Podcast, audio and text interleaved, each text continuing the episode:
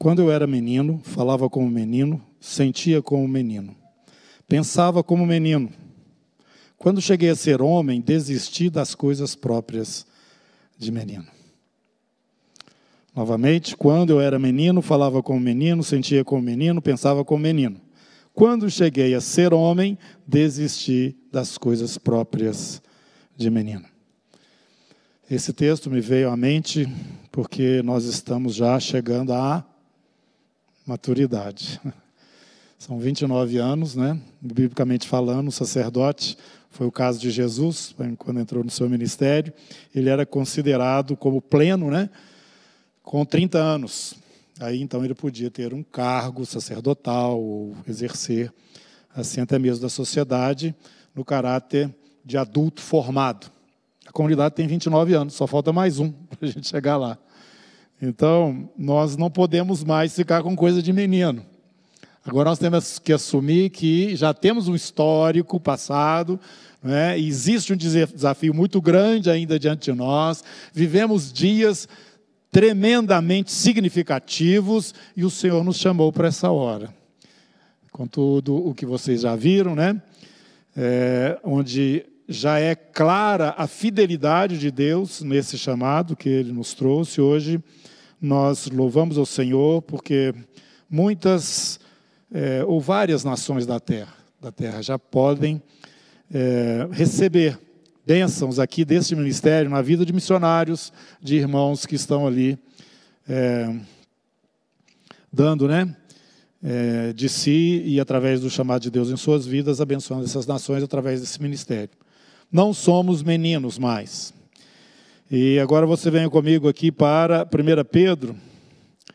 E 1 Pedro, no capítulo 2, ele está falando aí que tem certas coisas que são próprias para os meninos. Despojando-vos, portanto, de toda maldade, dolo, de hipocrisias e invejas e de toda sorte de maledicências, larga a mão dessas coisas todas. Desejai ardentemente, como crianças recém-nascidas, o genuíno leite espiritual, para que por ele vos seja dado crescimento para a salvação. Isso já ocorreu conosco. Não somos mais meninos. Não temos que ficar mais com leite. Então você vai agora para Hebreus, no capítulo 5. E vamos tomar essas palavras por exortação, para a gente continuar nesta caminhada, perseverando no Senhor. Verso 11. A, esse respeito, temos muitas coisas que dizer e difíceis de explicar, porquanto vos tendes tornado tardios em ouvir. Pois com efeito, quando devias ser mestres, atendendo ao tempo decorrido, tendes novamente necessidade que alguém vos ensine de novo quais são os princípios elementares dos oráculos de Deus. Assim vos tornastes como necessitados de leite e não de alimento sólido. Ora, todo aquele que se alimenta de leite é inexperiente, é menino, na palavra da justiça, porque é criança. Mas o alimento sólido é para os adultos, para aqueles que pela prática têm as suas faculdades exercitadas para discernir não somente o bem, mas também o mal. Quais seriam esse, esse leite que ele está falando? Né? Que nós não podemos mais ficar só nisso. Capítulo 6, ele fala: pondo de parte, versículo 1, os princípios elementares da doutrina de Cristo, deixemos-nos levar para o que é perfeito, não lançando de novo, voltando outra vez repetidamente. Essa é uma das razões pelas quais eu entendo que um, um, um ministério não pode ser apenas um, um ministério evangelístico, porque vai ficar com leite o tempo todo. O ministério tem que ser completo. Né? Porque tem que haver maturidade, tem que haver crescimento, porque se isso não acontecer, nós estamos aí enquadrados nesse caso que o escritor de Hebreus está falando, que não podia dar alimento sólido. E, e o que está falando aqui como princípios elementares, o leite, é o arrependimento, a fé em Deus, ensino de batismos, imposição de mãos, ressurreição de mortos, juízo eterno. E aqui vem uma observação para nós.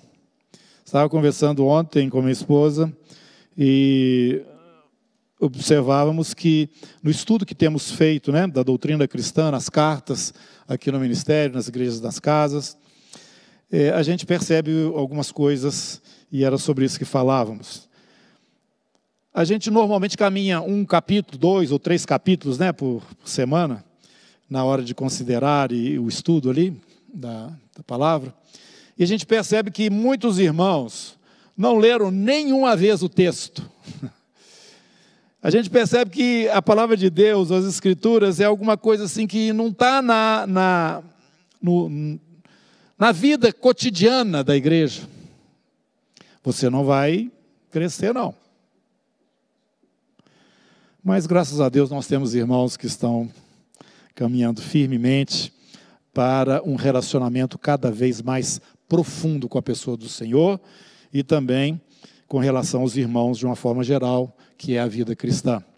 Mas eu estou trazendo isso como exortação. Nós não podemos mais ficar como meninos. Quanto tempo você tem de vida cristã? Graças a Deus, dentro desse ministério, muitas pessoas nasceram, foram formadas e hoje já estão frutificando para todo lado. Glória a Jesus. Desse ministério já saíram outros ministérios, glória a Jesus. Mas nós ainda não chegamos à plena maturidade, não. Mas já estamos bem pertinho. Não dá mais para ser menino. E você que faz parte desse ministério, né? Você tem uma responsabilidade com o chamado de Deus nesse ministério. E uma forma de você ajudar é não ficando é, isento. Hoje tem a palavra isentão, né? Você não pode ser um isentão dentro do ministério, que já tem um chamado claro.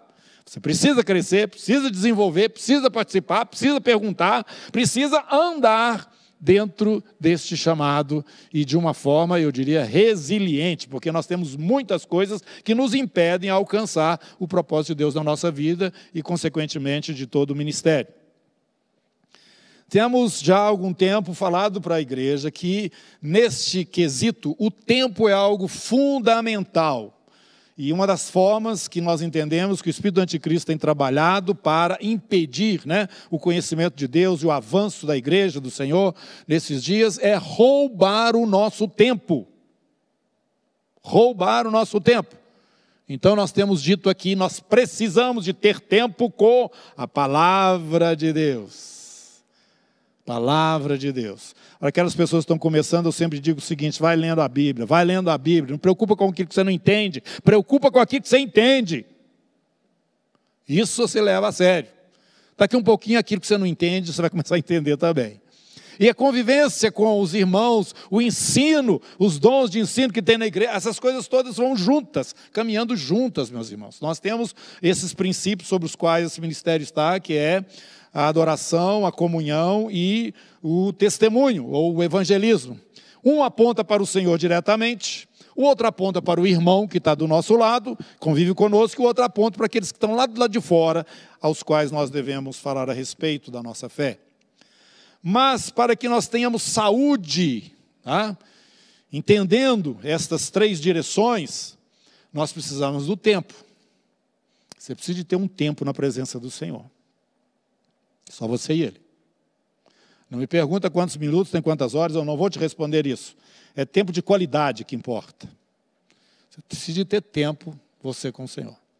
Você precisa ter tempo com a Bíblia. A Bíblia não pode ser alguma coisa assim desconhecida. Você sabe a notícia do mundo inteiro, você dá a resposta de todas as coisas, principalmente aquelas que você gosta, né? Do seu dia a dia, talvez do trabalho. Mas você não dá notícia do apóstolo João, não dá notícia do apóstolo Paulo, não dá notícia daquelas coisas que eles falavam, não dá notícia daquilo que são os fundamentos, os princípios elementares da fé cristã. Não, tem um trem errado. Tem um trem errado. Você precisa de tempo com a palavra. E você precisa de tempo com os irmãos, que é a reunião nossa, né?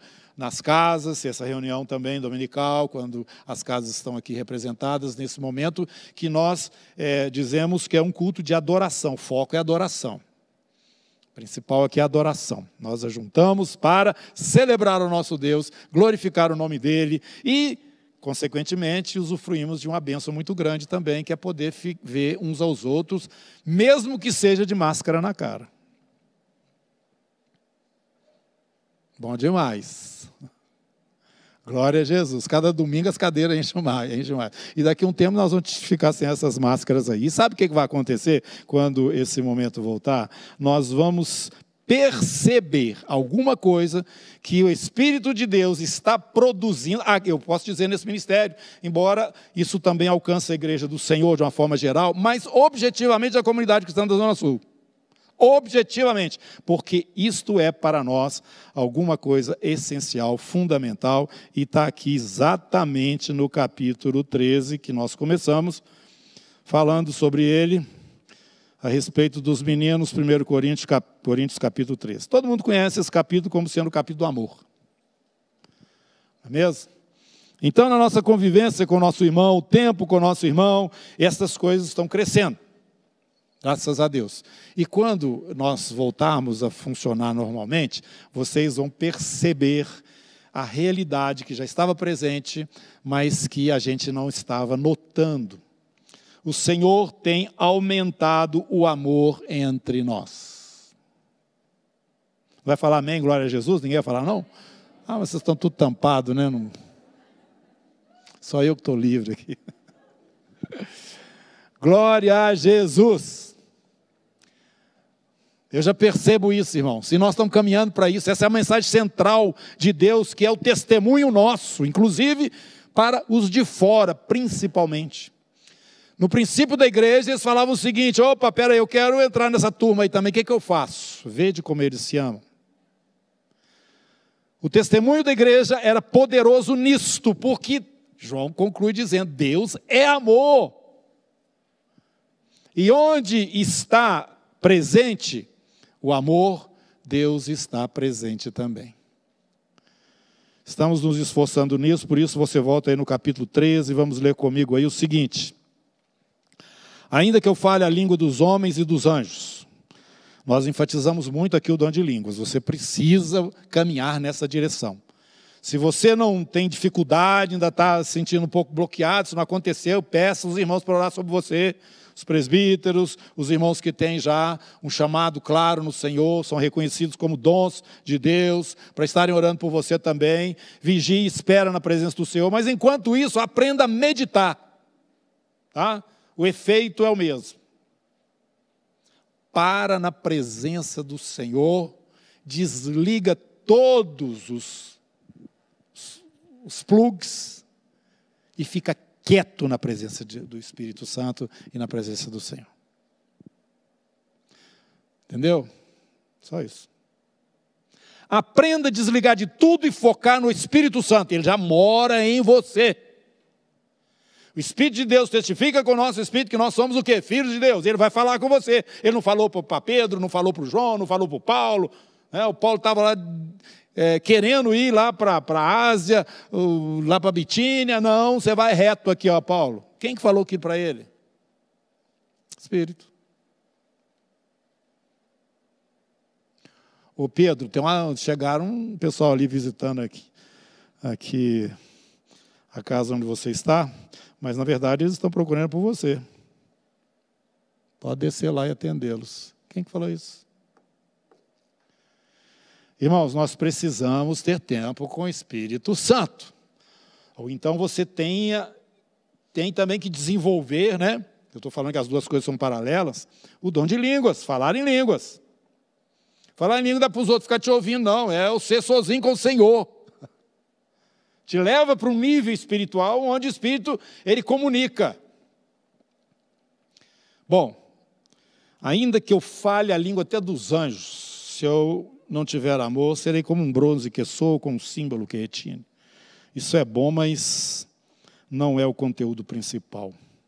Ainda que eu tenha o dom de profetizar e conheça todos os mistérios e toda a ciência, imagina, se eu saísse aqui orando por vocês, ou qualquer um de vocês orando pelos irmãos, e contando tudo, falando tudo a respeito da vida que já passou, e já dizendo as coisas que vão acontecer depois, e traz a vida dessa pessoa assim para fora, de uma maneira é, é, de conhecimento, consciência, entendendo tudo que está acontecendo e que não apareceu ainda. Isso é revelação. Ainda que eu tenha essas coisas, ainda que eu tenha, além disso, uma fé a ponto de transportar montes. Se não tiver amor, nada serei. E ainda que eu seja um benfeitor da humanidade, distribua todos os meus bens entre os pobres, e ainda me apresente para morrer por uma causa justa, oferecendo meu próprio corpo para ser queimado. Puxa, isso é muito forte. Mas isso também, se não tiver amor, não vai aproveitar. Então, meus irmãos, nós temos pedido ao Senhor para trazer para dentro desse ministério isso que nos identifica com Ele, que é o amor. Deus é amor. Agora, o amor, ele aparece muito para nós só nos coraçõezinhos, né? A gente faz assim com a mão, né, agora. Mas o amor é paciente. Puxa, tem que ser paciente. Ele é bondoso, tem que exercer bondade. Que mais que ele é? é? Ele não arde em ciúmes. Ele não fica com a ciumeira doentia. Não, eu gosto, mas eles têm que gostar de mim também. Ele não se ufana, não se engrandece, não se ensoberbece. Para ele está tranquilo, está ótimo. Ele não depende dos outros para se sentir bem. Ele não se conduz de uma forma inconveniente. Já pensou nisso? Tem gente que não liga, não. Falta desconfiômetro, né? Não se conduz inconvenientemente. Não procura os seus interesses, tem todo mundo brigando lá, o bife maior é o meu. Ele fica quieto. Pode levar. E que mais que ele fala aqui? Não se exaspera. Não, agora eu tenho motivo para. Não, não. E nem fica ressentido depois também, não. A gente passa muito rápido em cima dessas características do amor. E fica sempre lembrando o coraçãozinho. Mas basta o irmão pisar no seu calo que acabou tudo. Coraçãozinho igual a bola de sabão, faz assim, puf, desaparece.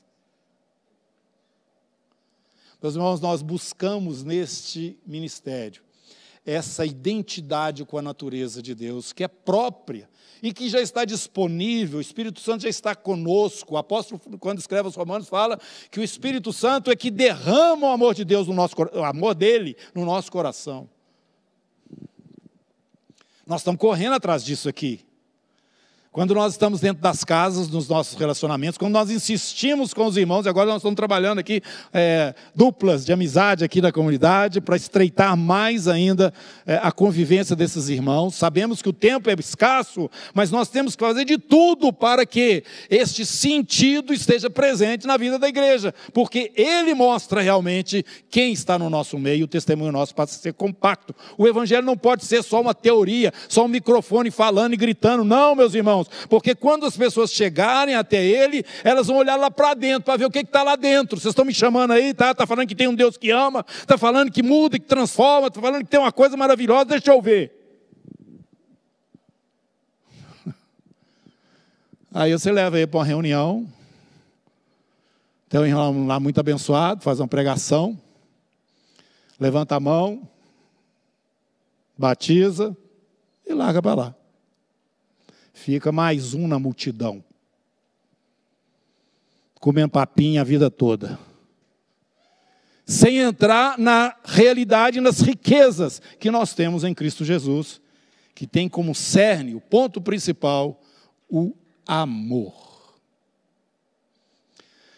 Eu sei que isso é alguma coisa básica, mas eu digo que aqui na comunidade é revelação. Ah, mas todo mundo sabe disso. Sabe não, sabe não. Sabe não. A maior parte da igreja não sabe que nós temos um mandamento. Confunde esse mandamento com os outros da antiga aliança que já ficaram lá atrás, porque nós já estamos na nova. Que dentro da nova aliança existe um mandamento. Se fala sobre isso.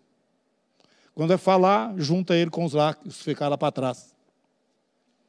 Quando na verdade ele manifesta esta realidade que a igreja deve vivenciar, que é o amor de Deus.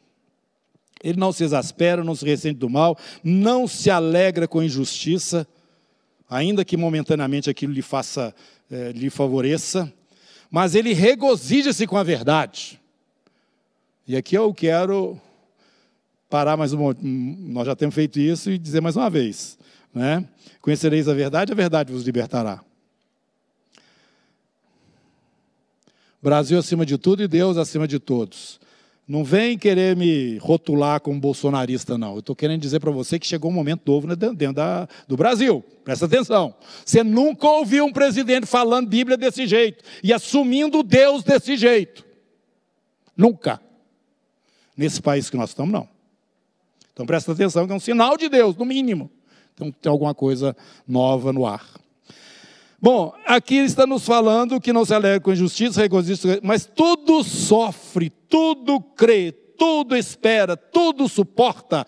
Esse amor ele, ele é suficiente em si mesmo, é, o, é Deus, é Deus. Ele não depende da reação daquele que está sendo amado, se é boa ou se não é. Ele, ele é assim, ele é assim. Ele é seguro nele mesmo, ele é pleno nele mesmo. Deus não depende de você para nada. E nem das coisas que ele criou como nós dependemos. Quando nós temos esse amor dentro da nossa vida, irmãos, ixi, manifestado e pleno, vem junto com ele a paz, a segurança, a tranquilidade inimagináveis.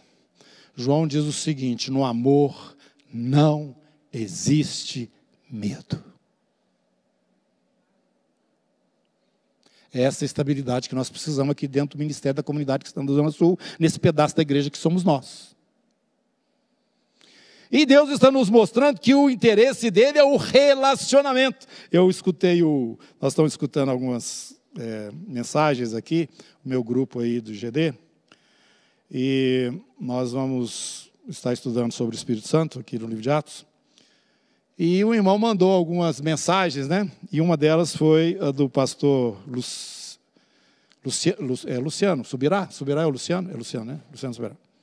E ele fala lá uma coisa interessante. Eu fui falar tanto que esqueci o que ele falou. Ora pelo irmão, ora pelo irmão. Mas vamos para frente aqui que depois volta, se Deus quiser, volta.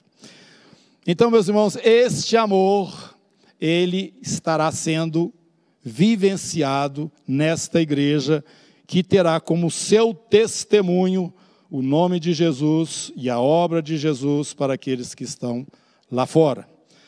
É, tudo sofre, tudo crê, tudo espera, tudo suporta. Esse amor, ele jamais vai acabar. Agora, nós temos visto que a nossa preocupação maior é, costuma acontecer no sentido do, dos dons, que ele falou aí no princípio. Então, ele fala o seguinte, é, versículo 8. O amor jamais acaba, mas havendo profecias, elas vão desaparecer. Havendo línguas, elas vão cessar. Havendo ciência, ela vai passar. Tudo isso relacionado aos dons, hein? Porque em parte nós conhecemos e em parte profetizamos. Quando, porém, vier o que é perfeito, então o que é em parte será aniquilado. Capítulo 3 de 1 João, ele nos mostra isso também. Quando eu era menino, falava como menino, sentia como menino, pensava como menino, e cheguei a ser homem, então desisti das coisas de menino porque agora vemos como espelho, agora nós não temos clareza. É bom sempre explicar que esse espelho não era um espelho tão exato como nós temos hoje, era o bronze polido, então a figura não ficava muito clara naquela época. É, então a visão era um pouco obscura. Então, depois, agora é, como, é dessa forma, mas vai chegar um momento que nós veremos face a face. Agora conheço em parte, então conhecerei como também sou conhecido. Agora, pois, permanecem a fé, a esperança e o amor. Estes três, porém, o maior destes é o amor, porque o amor é permanente. Os outros passam. Então, meus irmãos, este é o centro. Esta é a característica que eu aqui, no dia do aniversário da comunidade, quero enfatizar. É isso que nós perseguimos. Nós perseguimos uma identidade plena com aquele que nos chamou, que é o nosso Senhor e Salvador Jesus, o perfeito varão. E dentro deste relacionamento em amor, na dependência desse espírito que ele já colocou dentro de nós, nós vamos crescendo, tá? neste amor que vai sendo aperfeiçoado, segundo o apóstolo João nos fala, e automaticamente, no meio de tanta instabilidade que o mundo está vivendo e vai continuar, nós vamos estar pleno, seguro, porque no nosso meio não vai existir medo algum. Ah, está chegando anticristo. Problema dele. Ah, furacão não sei aonde. Jesus já falou que ia acontecer isso mesmo. Ah, não tem nada que nos desestabiliza mais, irmãos, porque nós já estamos identificados com a pessoa do Senhor Jesus. Então não vamos ser menino mais. Vamos saber discernir as coisas e caminhar naquilo que realmente é de valor eterno e permanente. O amor não procura os seus próprios interesses, começa a olhar o irmão, como Paulo fala em Filipenses, as coisas relacionadas a ele, na frente das suas, e dessa maneira nós vamos nos aproximando mais e o e a figura de Jesus vai se tornando cada vez mais nítida no nosso meio. Vou terminar dizendo um fato que eu já repeti aqui algumas vezes, talvez vou repetir várias vezes ainda. Eu me lembro quando nós estávamos lá na, na Contorno ainda, é, o missionário Danduc, meu irmão, nosso irmão, né? Ele foi lá algumas vezes, teve, é, tivemos várias reuniões ali com aquele irmão ministrando. E naquele período eu lembro, lá no comecinho, ele um dia me perguntou o seguinte: o que é o seu desejo para a comunidade? O que, é que você deseja desse ministério? Nós estávamos lá engatinhando ainda, não é, no princípio. E me veio assim, aquela pergunta me pegou assim, porque eu já sabia que ele ia nos abençoar na direção que eu apontasse. Aí eu falei, Senhor, eu não quero nada que não seja aquilo que o Senhor quer. Me ajuda. O que, que eu quero para esse ministério? Aí eu falei o seguinte: eu quero um ministério saudável. Eu quero um ministério que reflita exatamente o desejo de Deus para a igreja. Só isso. Todas as outras coisas que vierem vão ser, vai ser lucro. Mas eu quero naquele dia que Paulo fala, aquele dia que a gente estiver na presença do Senhor, eu vou ter a grata satisfação de saber que aquilo que estava no coração dele, o dia que me despertou para começar né, alguma coisa aqui nesse lado da cidade, foi plenamente realizado e além, porque nós já estamos além, porque já não estamos mais só na comunidade, na, na zona sul de Belo Horizonte. Glória ao Senhor Jesus. E eu tenho visto ele sendo fiel, e tem muita coisa ainda para acontecer. Por isso, então, aperte aí o cinto, prepare-se, né? Nós estamos numa montanha russa, é, agora, é isso mesmo mas não precisa preocupar, porque você está bem amarradinho, tá? Vira de cabeça para baixo, dá looping, vira de todo jeito, tal, despenca lá do alto, mas você está bem firme, porque aquele que te comprou com o sangue dele, que é Jesus, não te solta nunca mais. Aquele que vem a mim, eu não lanço fora e ninguém toma ele da minha mão. Glória ao nome do Senhor Jesus, por essa segurança que nós temos, pela benção que temos usufruído. E pela segurança que ele já tem trazido, confirmando ao longo dos anos estas coisas todas que já foram aqui apresentadas. Amém?